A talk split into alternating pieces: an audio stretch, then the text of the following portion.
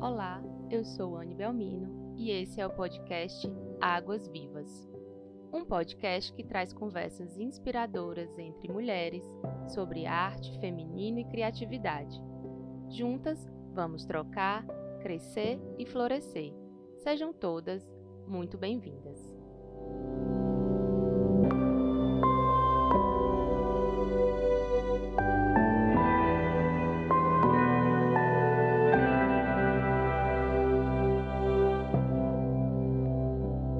Manhã, ganhamos de presente um coelhinho das Índias.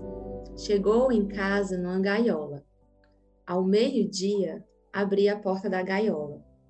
Voltei para casa ao, anoitecer e o encontrei tal e qual havia deixado. Gaiola adentro, grudado nas barras, tremendo por causa do susto da liberdade. Eduardo Galeano. Escolhi esse poema porque queria um escritor que fosse da afeição minha e de minha convidada de hoje. Dentre tantas as opções possíveis, foi Galeano quem melhor descreveu nessa mini crônica um tanto do que nos acompanhará, do que nos acompanhará na conversa de hoje. Como é imaginar que a liberdade, minha e do outro, assuste? Como é vivermos nossas vidas e tão facilmente excluirmos a diferença. Para nos inquietar, convidei uma amiga querida que teve a coragem de adentrar no invisível, no pior do pior, e ainda assim conseguiu conservar a poesia da vida, do amor e da luta. Ela segue esperançando e vem compartilhar um pouco das suas histórias com a gente hoje. Marcele, minha querida, é uma alegria imensa receber você no Águas Vivas. Coisa linda, né? Te ouvir uma recepção dessa com Galeano e palavras tão doces e quentes, né? Antes do início da gravação, eu estava me queixando do, do frio e da umidade. Então, vamos lá. Obrigada pelo convite, pela confiança, né? Pela companhia de tanto. Ave Maria, uma alegria. Eu estou um pouco nervosa, acho que é a emoção do momento. Eu sei que vai ser uma conversa forte, porque os encontros com você sempre são fortes, inspiradores, reboliçantes. E com esse assunto, então, né, eu acho que vem muita coisa aí para para nos remexer por dentro e tomara que por fora também. E aí, para começar, é, eu estou me lembrando de uma história que você conta da sua ida à delegacia com a sua avó, por volta dos seus cinco ou seis anos. E aí, no seu texto, né, no livro do Diogo Bocardi, organizado por ele, Gestalt Terapia e Sociedade, você descreve assim: os olhos que se arregalaram ali, diante do interminável corredor de grades, jamais foram os mesmos. Marcele, o que, que seus olhos começaram a enxergar a partir daquele dia? Então, talvez meus olhos tenham visto coisas outras antes disso, né? Mas a memória que tem mais remota é dessa cena. E ficou meio como uma cena mítica, fundante, assim, do que eu vou estudar depois mesmo, quando eu cursei artes, né, como professora de artes, antes de pensar em fazer psicologia.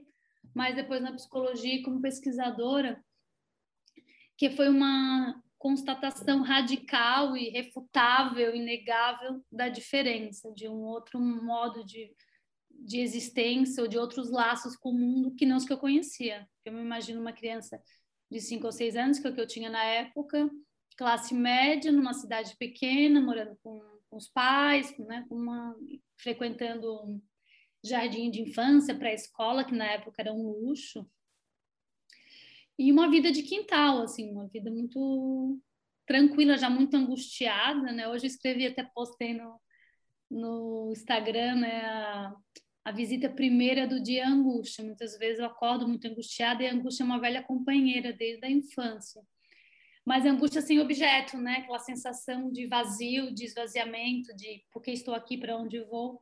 Mas nesse dia na delegacia eu me dei conta, tinha objeto, tinha uma razão de ser o meu, meu incômodo, o meu atravessamento à dor. Minha avó, a minha avó era muito legal, muito interessante, muito divertida, assim, uma mulher de uma, uma história muito interessante e muito criativa com seus programas, suas propostas, e muito sedutora também. Tudo que ela propusesse, a gente topava. E ela falou: ah, vamos ali com a avó na, na cadeia, né? De falar cadeia, vamos ali na cadeia levar livros para os presos, porque deve ser muito triste viver lá. E eu não tinha muita ideia do que era cadeia, sabia que era o lugar que iam os bandidos, né? Que é assim que ensinam para gente. Mais tarde a gente vai entender o que de fato é uma cadeia no Brasil. E fui com minha avó, e era muito perto, assim, eram umas duas quadras, porque eram presos provisórios na delegacia da cidade. E quando eu chego, e aí veio o carcereiro buscar na entrada dos corredores de grade os livros, eu vejo aqueles homens, né, é, os braços, o som, a conversa, e olha como é que alguém vive num lugar de, de jaula, né, que acho que foi o significante que veio ali na minha cabeça de, de criança, né, como é que alguém vive num lugar desse. Aquilo ali foi muito forte para mim aquela constatação tão próxima de que há vidas vivendo muito mal. Né? Então, a qualifica e me acompanha nas minhas indignações na infância, na adolescência, com as injustiças do mundo. E quando vou fazer é, graduação em artes, faço porque gosto de arte. Acho que né, a gente tem aquela história de que a vida não basta, né? então a gente precisa de outras formas de expressão. Mas, não, mas achava que era muito mais uma pegada de fazer teatro, de pesquisar, de escrever na área do teatro, que eu fiz habilitação artes cênicas, do que imaginar todo o, o poder social de transformação da arte e da educação, porque na verdade era um curso de licenciatura, então era arte educação, é, educação artística com habilitação artes cênicas. Então acabou tendo muito da, das entradas de, de artes é, e mais também muito de educação. E nessas andanças, né, com Paulo Freire, e aí no teatro com Augusto Boal, com o teatro do, do, do oprimido, e com a pedagogia né, é, Paulo Freireana, eu fui andando já por outros caminhos. Quando eu vi, eu já estava trabalhando com oficinas de teatro, com crianças e adolescentes do movimento Trabalhadores Sem Terra, aqui no Oeste Catarinense, em acampamentos, em assentamentos, em bairros periféricos aqui de, é, de Florianópolis, e depois até em andanças mais longínquas, num, conto às vezes num congresso internacional de arte e educação que foi no interior do Quênia, foi uma experiência muito é, transformadora. Mas então ali acho que tudo que fui fazendo depois, e depois como psicóloga, como professora de artes em escolas de periferia, depois como psicóloga, as minhas andanças pela psicologia social, a minha briga para que a gente tenha uma gestalterapia cada vez mais antenada com o mundo que a gente vive, né? essa gestalterapia política, crítica, que a gente tem visto é, cada vez mais forte aí com vários nomes Brasil afora.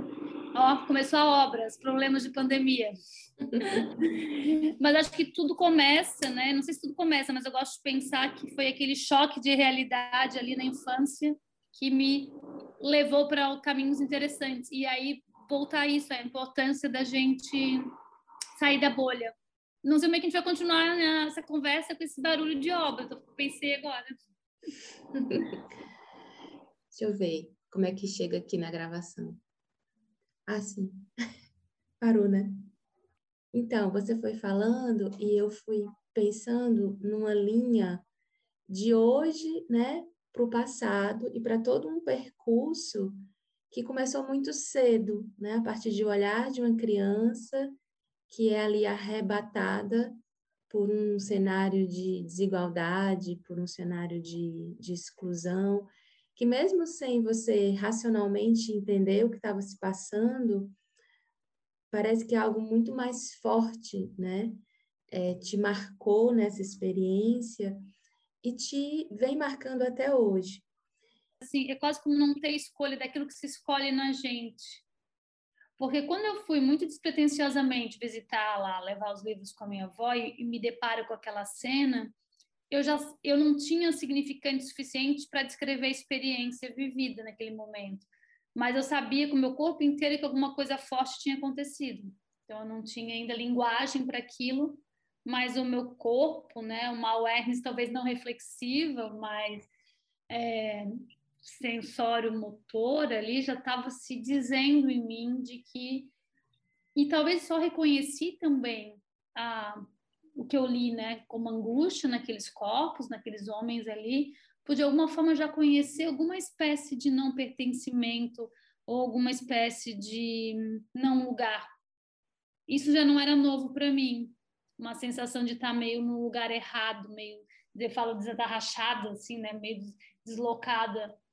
E, e ali acho que ali ganha, ganha uma imagem, né, porque de fato aqueles homens estavam à parte, né, estavam ali com, separados dos outros, com grades, com chaves, enfim.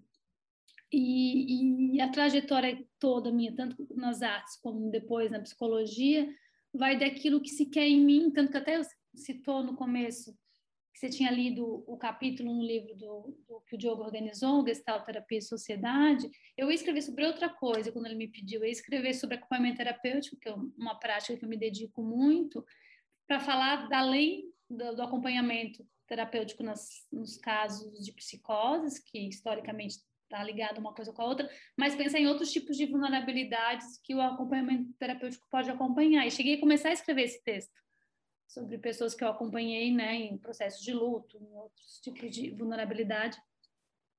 E aí me falei, não, mas de novo eu preciso ainda falar é, do que penso, do que sinto, do que vi sobre a vida dessa população, né, a amostra que eu tive aqui onde vivo, ó, voltou a nossa obra mas também está ah, acontecendo no Brasil afora nesse momento. Né? Tem tanto, né, milhares de, de pessoas nessa situação. E que fossem 10, que fossem 50, ainda a gente precisa pensar que construção social é essa, que, que sociedade é essa que a gente construiu, que a gente precisa de um manicômio e de uma prisão no mesmo espaço. Né? A gente não deveria precisar nem de um lugar nem de outro. Mas a gente consegue ser ainda mais perverso unindo esses dois expedientes tão coercitivos no mesmo espaço. E, e também chegou a mim, caiu no meu colo esse tema, e acho que depois que a obra passar eu posso contar. Estou com medo que vai atrapalhar quem está ouvindo, né? Que tem uma obra aqui no meu prédio. Meu prédio está todo mundo botando para fora isso, necessidade de mudança, né? Mudando a casa, que acho que é a mudança possível agora. Uhum. Eu acho que a gente volta depois, né? Não sei o que, que você uhum. acha. É, tinha uma obra no meio do caminho, no meio do caminho tinha uma obra. E a obra se tornou figura, né? o baticum ficou bem alto e a gente resolveu dar uma pausa. E estamos aqui em outro dia, começamos a gravar na segunda, estamos aqui numa quinta-feira, hora do almoço, garantias que não teremos obra hoje, é, para continuar esse papo que vinha fluindo de forma muito, muito profunda, né? E aí eu estava, inclusive, pensando sobre isso, assim, no quanto que a vida ela é dura e no quanto que também é leve, no quanto que ela tem peso, né? Mas também tem uma leveza, às vezes insustentável, né? Parafraseando aí o, o Milan Kundera e comecei com Drummond, e aí pensei um pouco sobre isso e nos caminhos que a gente pode começar a, a ver a partir de toda a problemática que você trouxe, Marcele. Porque a esperança é, é alimento. Né?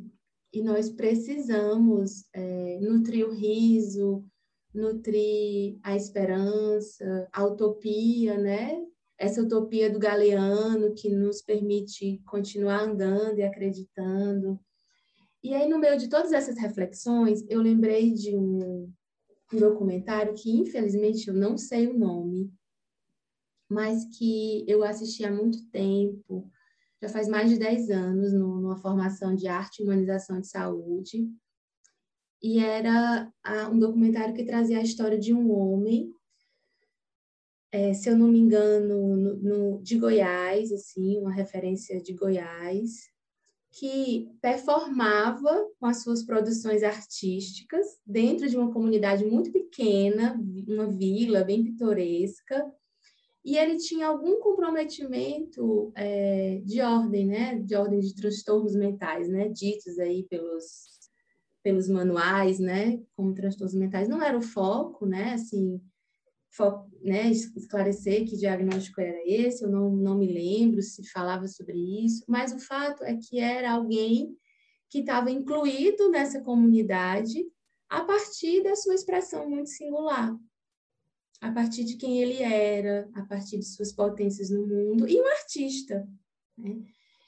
Eu nunca esqueci dessa experiência, e talvez assim como a, a, experiência lá na cadeia da sua, né, na cadeia da sua cidade com a sua avó tenha te marcado, essa é uma experiência que volta e meia vem com muita força, talvez ali é, eu tenha entendido algo muito especial sobre o poder da arte, a magia e a cura que a arte nos propõe enquanto indivíduos e enquanto coletivo.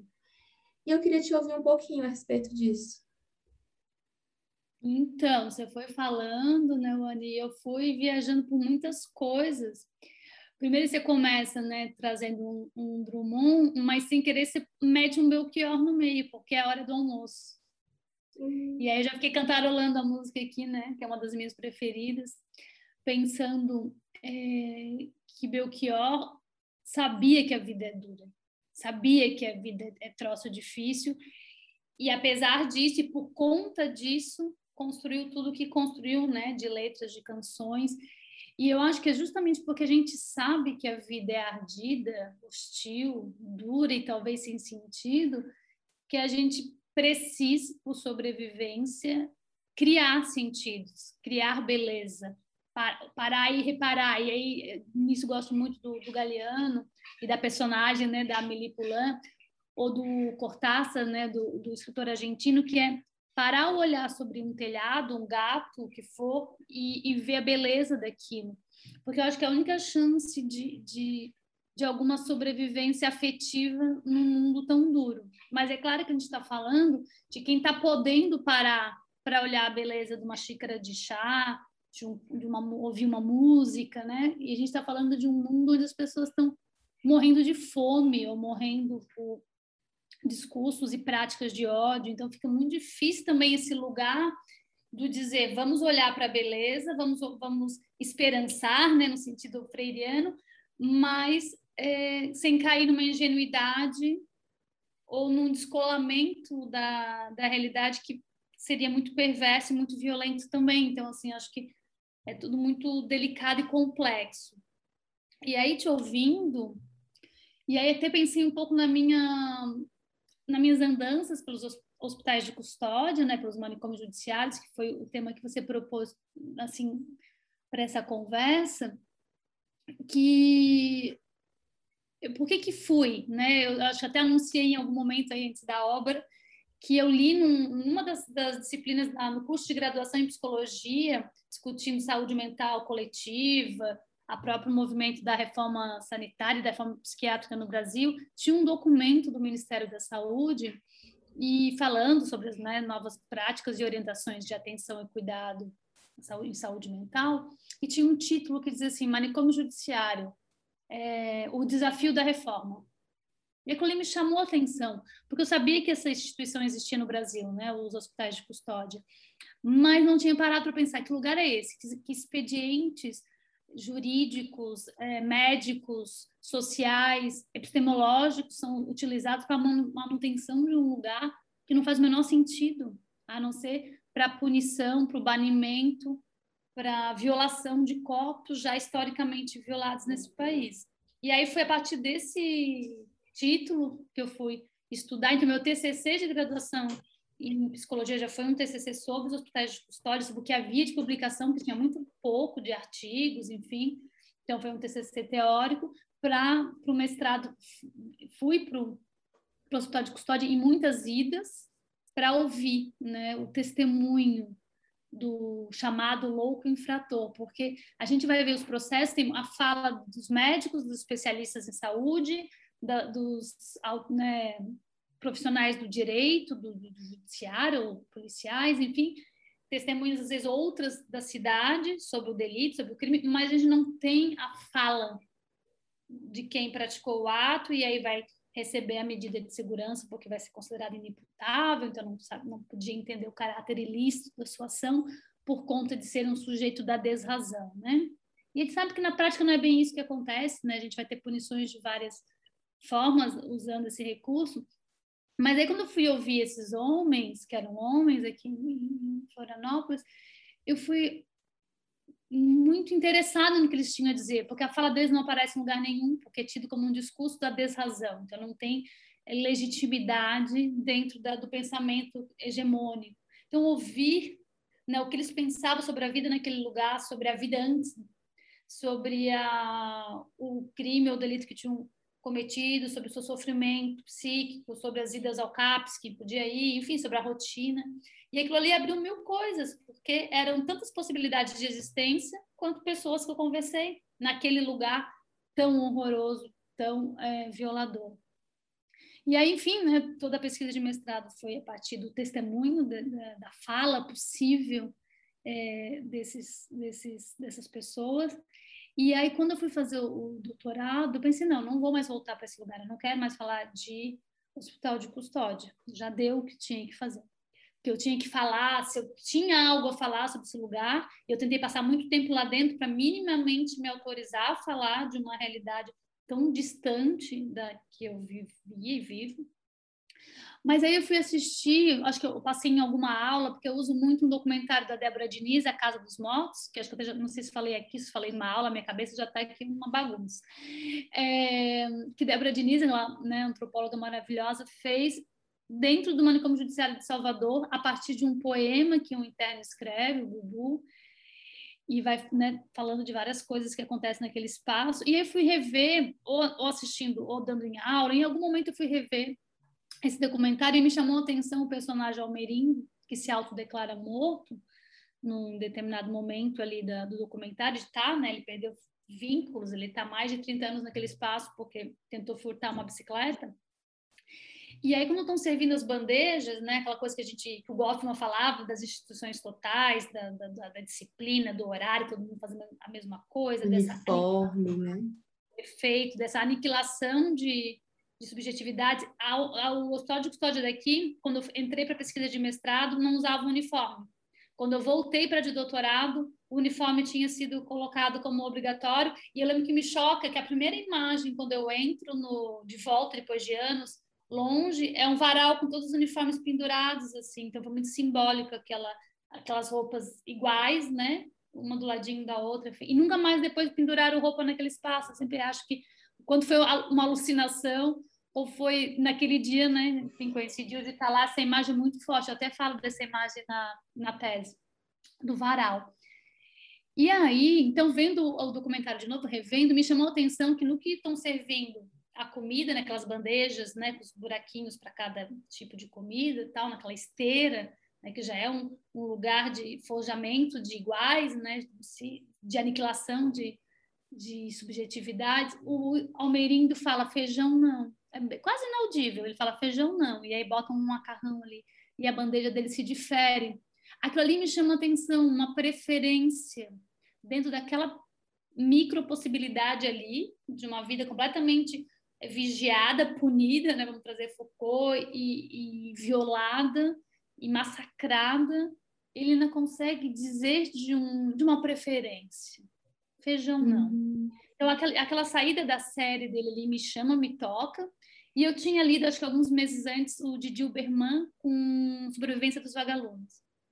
E aí me chama muita atenção a, o trabalho que o Didi Berman vai fazer é, a partir de, um, de, um, de, uma fala do Pasolini, de uma carta, acho que o Pasolini escreve um amigo, que ele vai pegar a Divina Comédia do Dante e vai fazer uma inversão e vai comparar a grande luz, então, como a, a, os holofotes de propaganda fascista né, na Itália naquele momento, e aí vai trazer como pequena luz é, a luz do, dos vagalumes, que até depois posso ler um pedaço, um trecho que eu acho lindo esse livro.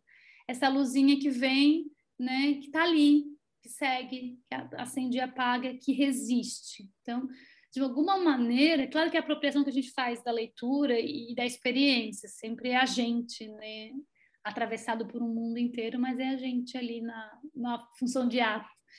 E aí eu li esses vagalumes como né, símbolos de resistência, e comecei a ver nos homens, pelos quais eu sentia muita pena, muita dor, porque acho horrível a vida no hospital de custódia, como acho em qualquer prisão ou manicômio brasileiros, é, eu, eu vou caçar vagalumes, então, já que eu tenho que voltar, porque eu me enfiei nessa de, de fazer a prova do doutorado e, e tenho que escrever uma tese, eu vou voltar para esse lugar, continuando problematizando e lutando para que um lugar como esse não exista mais nesse país, mas vamos olhar aí o que resiste, o que, se, qual é o, a criação possível. E aí comecei a olhar para os possíveis impossíveis. Eu acho que cada vez mais eu tenho pensado que a nossa clínica gestáltica tem que ser uma clínica do impossível. Acho que eu passei muito tempo dizendo da clínica do possível, né, em live, em falar ah, a clínica do possível, num sentido de cessar a demanda neoliberal, cessar essa demanda de sociedade do desempenho, de performance, para a gente se apaziguar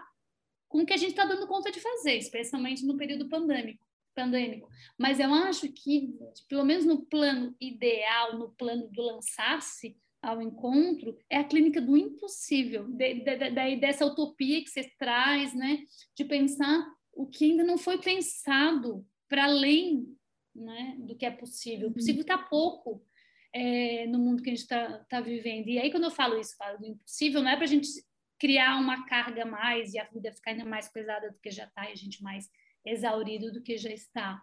Mas para que a nossa orientação ética, o nosso horizonte, é para lá que a gente mira. A gente vai, vai ir até onde der para ir, mas a gente está mirando nisso, né? No impossível. E aí acho que eu comecei, fui, voltei para o hospital de custódia mais vezes, mais ocasiões, por mais tempo, para poder observar essas criações impossíveis, né? E, e, e, foi o que me possibilitou sobreviver também ah, nesse lugar, sobreviver a uma tese de doutorado junto com aula, consultório, filha e vida, né? Enfim. E, e eu acho que é isso, assim, acho que tem que estar tá ligado, de a gente está ligado de que é um lugar muito difícil. E para alguns corpos, ainda muito mais. Mas ainda acho que nos momentos que a gente consegue levantar para respirar, que a gente respire, né? E se inspire e consiga catar alguma beleza, alguma dignidade, alguma poesia para nutrir o nosso corpo de afetos, porque acho que ele disse que um psicólogo vive, né, de um corpo de afetos vivo, nutrido do jeito que der, para poder minimamente acompanhar quem nos chega nos seus processos e quem nos chega nos uhum. chega muito mal, né? Culturalmente ninguém, ninguém, procura um terapeuta porque a vida está maravilhosa, não tenho o que fazer, estou entediado, vou marcar uma terapia. As pessoas vêm porque elas estão com sofrimento, muitas vezes por uma questão cultural, o psicólogo, às vezes o terapeuta é o último recurso, por uma questão financeira, às vezes se adia um monte, né? Um processo terapêutico, porque a gente sabe que nem sempre se consegue de forma né, acessível, gratuita. Então, aí tem um investimento de dinheiro, de tempo, de afeto, que é muito difícil. Então, quem chega nos entrega né, uma história de dificuldades, de dores, de sofrimentos, de fantasias sobre si e sobre o mundo, nos entrega a sua perdição, a sua errância, a sua escuridão. Então, a gente minimamente tem que estar, tá, eu digo fortinho, né? Apaziguado com a nossa escuridão, com a nossa errância, com a nossa é, enfim, eu digo confortável na pele que habita, ou confortável no corpo de afetos que habita, se entendendo no rolê, para minimamente poder ser esse suporte, ser essa companhia nesse acompanhamento, né, que vai ser na clínica, quando eu falo clínica, é clínica ampliada, né, que pode se dar uhum. em cima de um papelão debaixo de uma marquise, num consultório fino de papel de parede, enfim, né, nos espaços a gente se colocar disponível para o encontro com o outro. Nem, acho que nem era uma pergunta, né? Fui viajando aqui. ah, eu acho ótimo. Eu viajo junto, né? E a gente vai compondo assim, né? É maravilhoso. E você foi falando, é, e aí eu, eu fui na Nise da Silveira, com uhum. essa questão do impossível, porque me parece que para a gente hoje, né, assistir Coração da Loucura, ver a história da Nise, assim, uau, que legal. Mas o quanto que parecia impossível na época o que ela fez, e ela fez é, dentro de uma instituição extremamente machista, rígida, é, dura, ela sozinha, né, mulher, conseguir dentro de um setor de terapia ocupacional fundar um lugar de arte, né, um ateliê para trabalhar com as pessoas. E o quanto que parecia talvez impossível na Itália, né? Você fala sobre isso na sua tese. Basaglia, pensar a desinstitucionalização da dita loucura, vamos colocar aspas uhum. na loucura. Então, são movimentos é, necessários de quem acredita.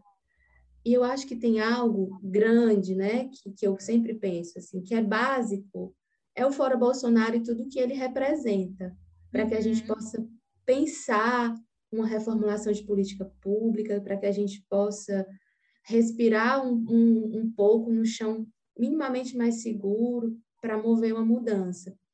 Sim. Mas, para além disso, eu tenho pensado muito, muito, muito na minha corresponsabilização, né? E dos meus pares, né? Então, uhum. para nós, né? Que, que nos vemos progressistas, que, que pensamos num, num mundo melhor para todos, o que, que você acha que falta em nós para que a gente possa fazer um pouquinho mais?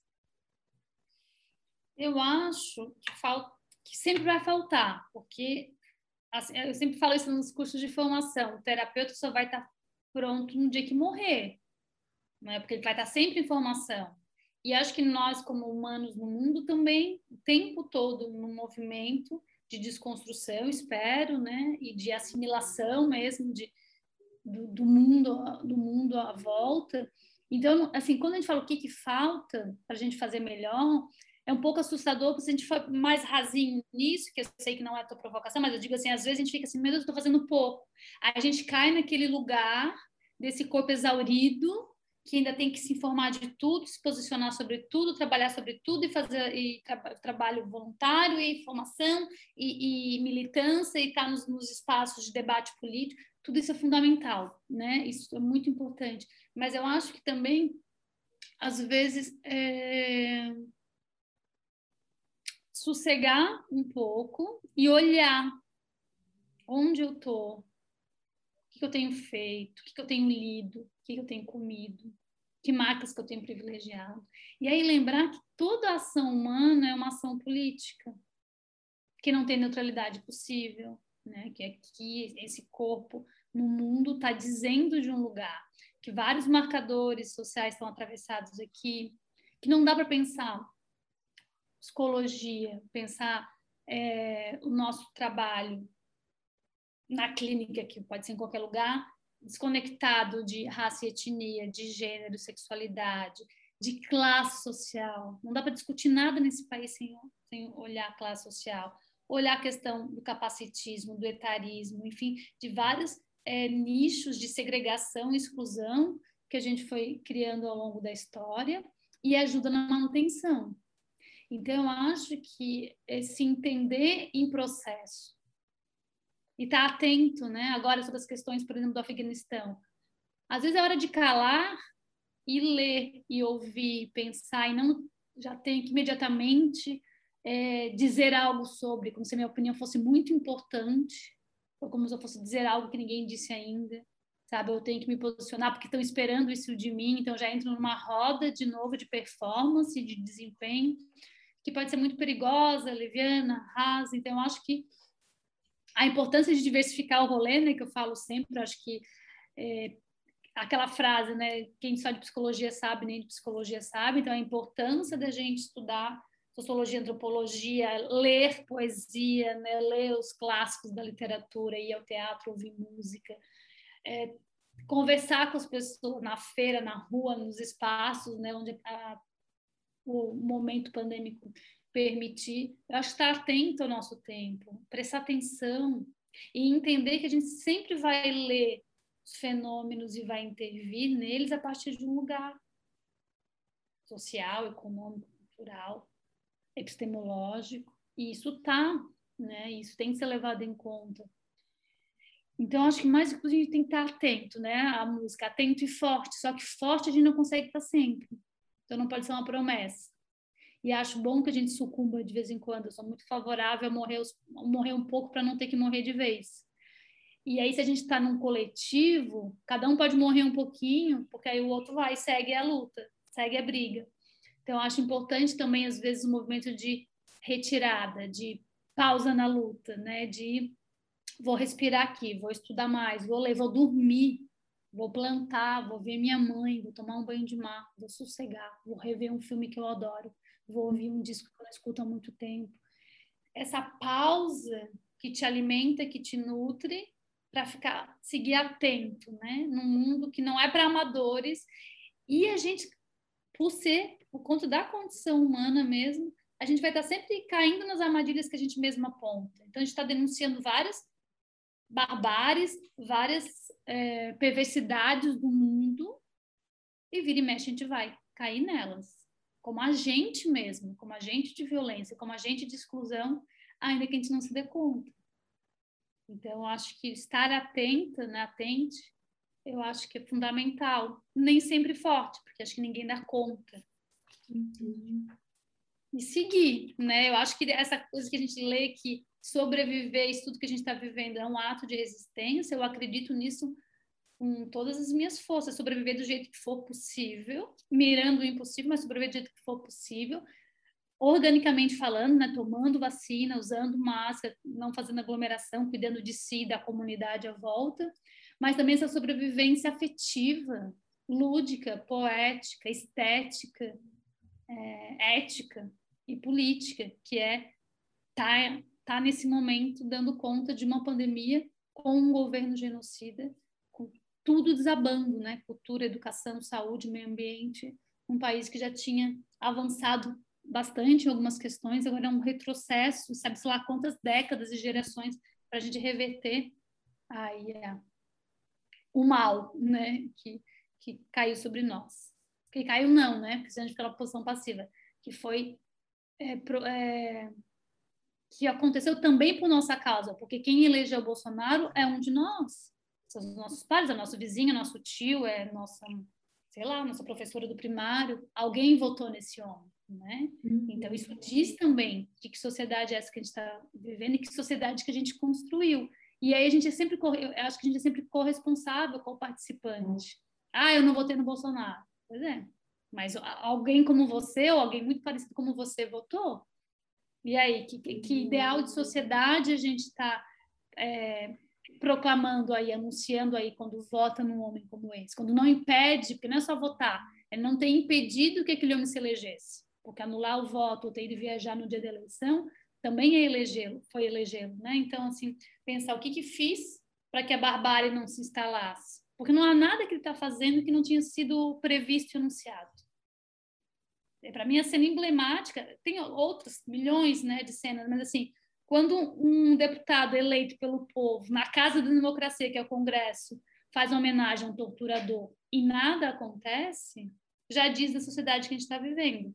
E então, a pessoa que votou ou não impediu que esse homem se elegesse, depois daquilo e de mais tanta coisa que a gente já sabia, não pode, não pode ter se surpreendido depois. Porque não há nada que ele não tenha feito, que, não, que e vem fazendo, que não seja extremamente coerente com tudo que ele mostrou quase três décadas né, de, de parlamentar e depois nos anúncios durante a eleição. Então, zero surpresa, só uma dor profunda. Assim, eu sempre digo que 2018, né, outubro de 2018, segue doendo e matando.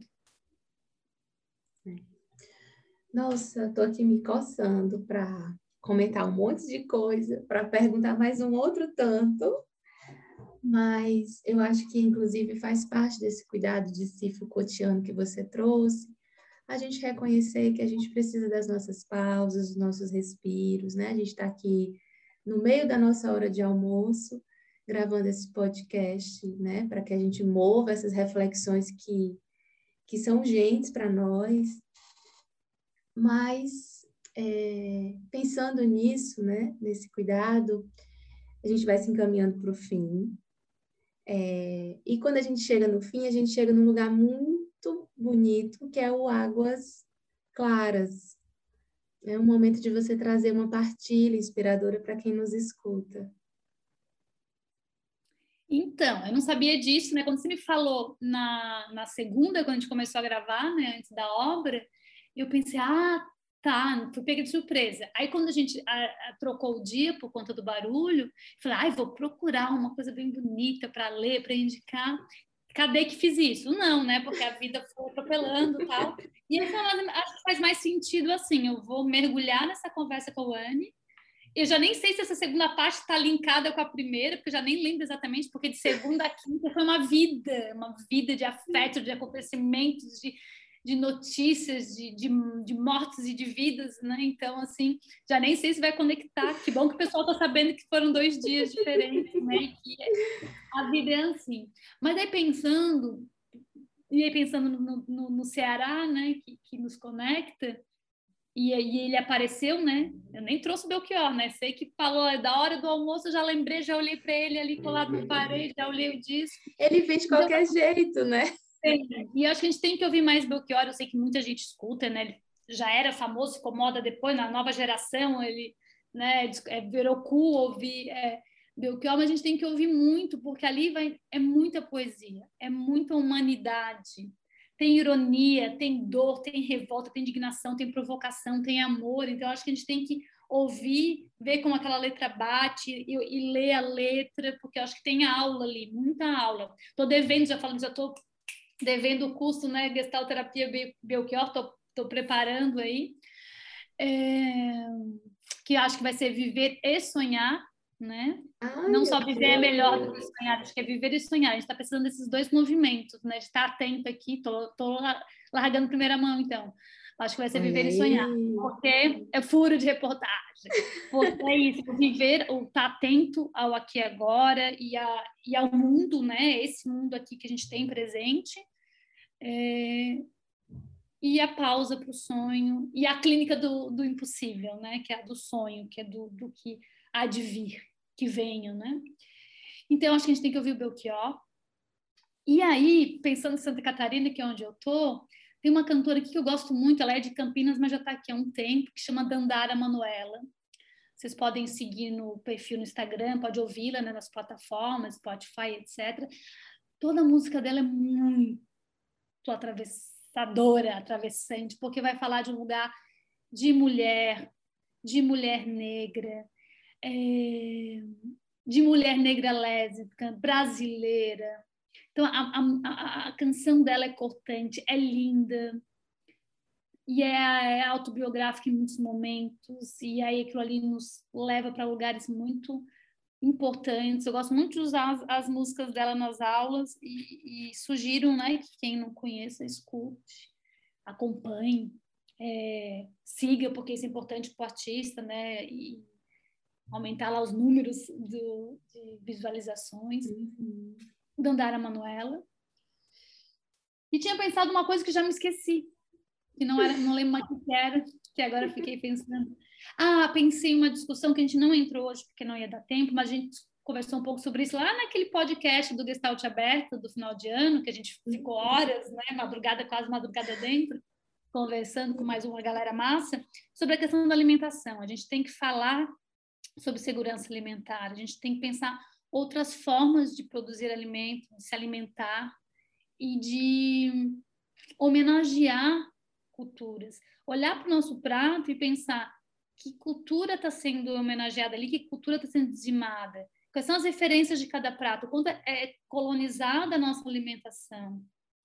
E aí pensar né, em toda a, a, a influência, todo o ensinamento indígena, africano, enfim, o que, que se come em cada região do país, por que, que a gente às vezes acaba é, tendo uma mesma alimentação no Brasil inteiro, porque o que está no supermercado, na grande rede de supermercado, e aí despreza o que dá no quintal de casa, e aí eu sugiro muito, muito, muito que muita gente conhece, né, mas que escutem o podcast Jornal do Veneno, da Juliana Gomes, e o perfil dela no Instagram, Comida Saudável para Todos, porque ela vai fazer essa discussão de pensar uma comida acessível, gostosa, com a nossa cara, né?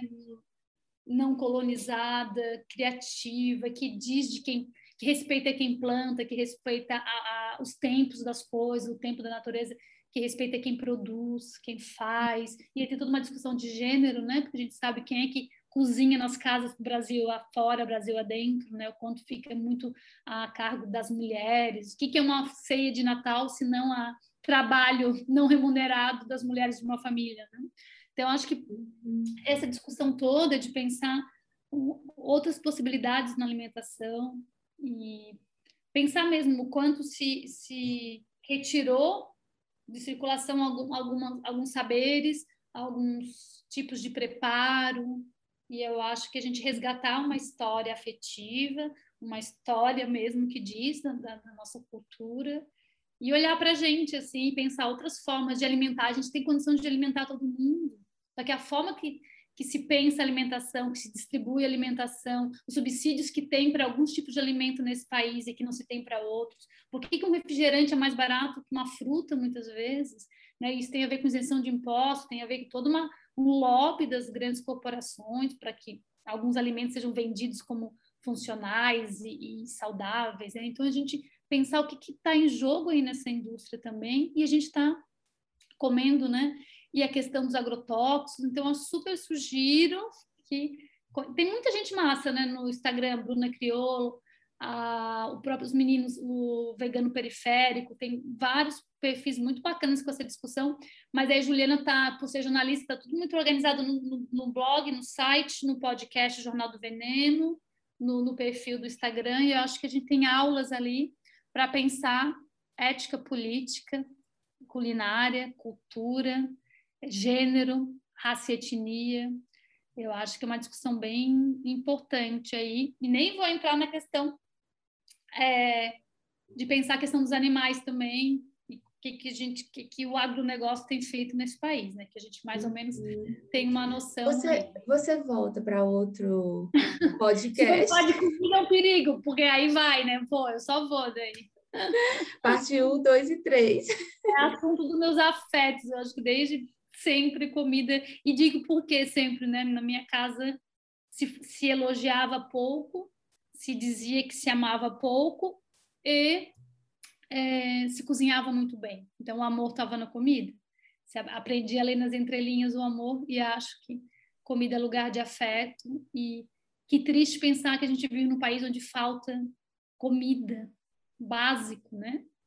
Uhum. E a outra coisa, daí para fechar as águas claras, eu lembro que no começo da pandemia eu escrevi uma frasezinha no Instagram que eu botei assim: é, agora eu digo eu te amo para todo mundo, mas não sem amor. Hum. Porque de fato eu fui me entendendo amando muita gente, né? De amigos, de familiares, de pessoas queridas, de crushes, que seja. E eu acho então que a gente tem que dizer mais do nosso amor, do nosso afeto, da nossa admiração. Acho que a gente está num momento tão duro e difícil e árido e medonho que a gente não dá para sonegar amor. Dá pra, acho que dá para, se quiser reter outras coisas, retenha, mas afeto, amor, é, palavras que vão deixar a outra pessoa mais feliz, mais confortável, com um ninhozinho no mundo, um colinho, acho que tem que sair dizendo. E você é uma pessoa que faz muito isso, né, Luane? Isso é muito bom, né? Porque aquela coisa, ah, eu fiquei sabendo que fulano acha você legal. Pois é, mas fulano nunca me disse. É diferente a pessoa te dizer, né? Ah, eu acho você massa, como é que você está? Gostando de você? Que bom te ver, que bom que a gente vai gravar um podcast, que bom que a gente tomou café juntas aquele dia. Eu acho que a gente tem que, eu sou muito a favor, né? Mandem as mensagens que querem mandar, que estão sonegando aí para os crush, deixem eles saberem que você, né, e elas saberem que vocês querem, não tem problema. É, ah, mas eu pagar mico, tomar toco, gente, toco e mico faz parte da vida. Né? Eu, não, eu sou colecionadora de, de tocos e micos, sabe? Mas assim, eu não nunca vou deixar de dizer para alguém que gosto, que gosto dela, né? Seja em que relação for, assim. Então, acho que a gente tem que dar uma... Liberar aí o, os, os, esses os bons afetos, né? Esses afetos dos bons encontros, porque tá todo mundo precisando. E mesmo quem sabe, já sabe daquilo, gosta de ouvir, né? Porque a gente é meio carentinho, né? Meio, meio assim, insegurinho. Então, é sempre bom o reforço, né? Então, igual tem o reforço da vacina, a segunda dose, então, também né, o reforço dos afetos, saber que a gente é importante, que a gente fez diferença no dia de alguém.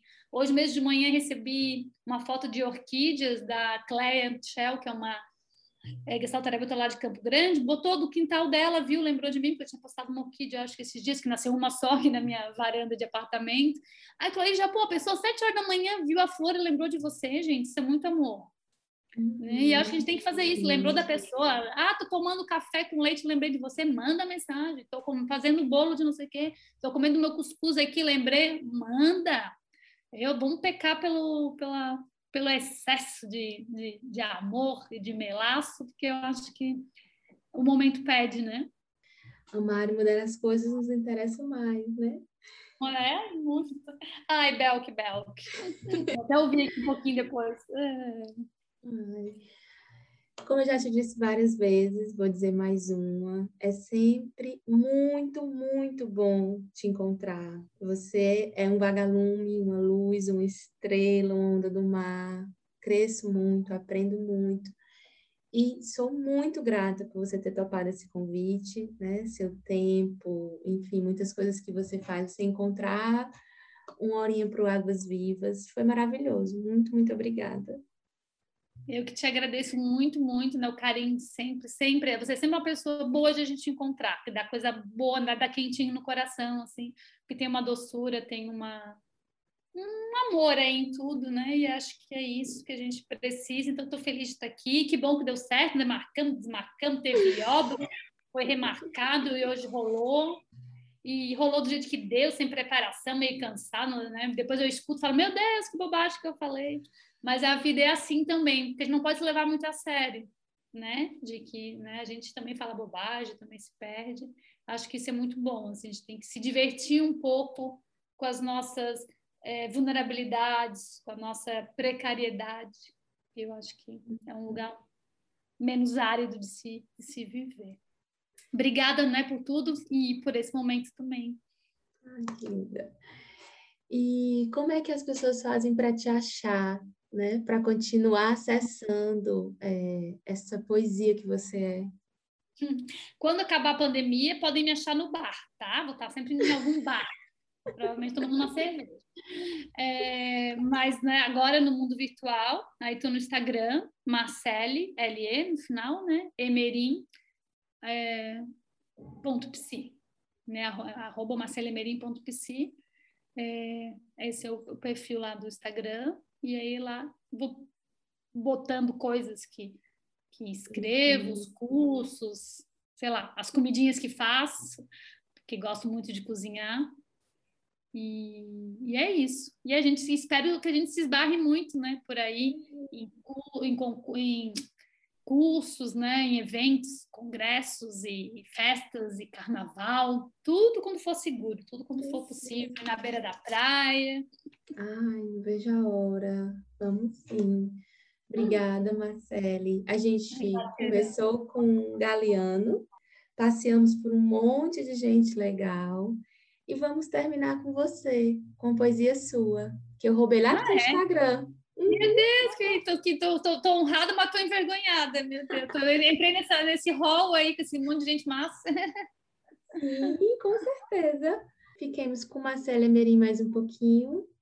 Chegar ao fim do dia com alguma alegria ordinária, alguma poesia cotidiana, alguma dignidade, algum aconchego, alguma vontade de acordar amanhã. Que assim seja para todos. 嗯。